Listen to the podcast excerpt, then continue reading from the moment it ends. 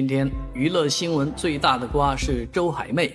周海媚小姐今年已经五十七岁了啊，但是有人造谣周海媚过世啊，那其实这样的造谣呢，你也不能说人家是很低智商啊，或者说无脑，确确实实是有一些呃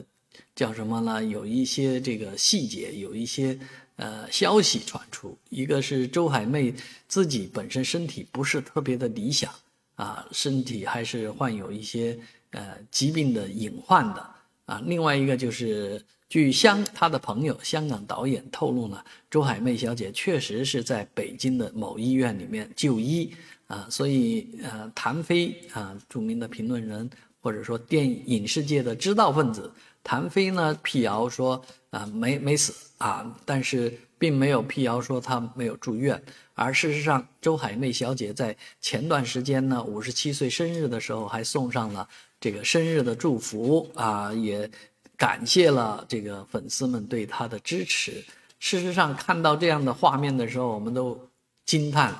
五十七岁了还是这样的颜值，已经够不错了，太美了。所以呢，也希望老天惠顾，让他的身体早日康复。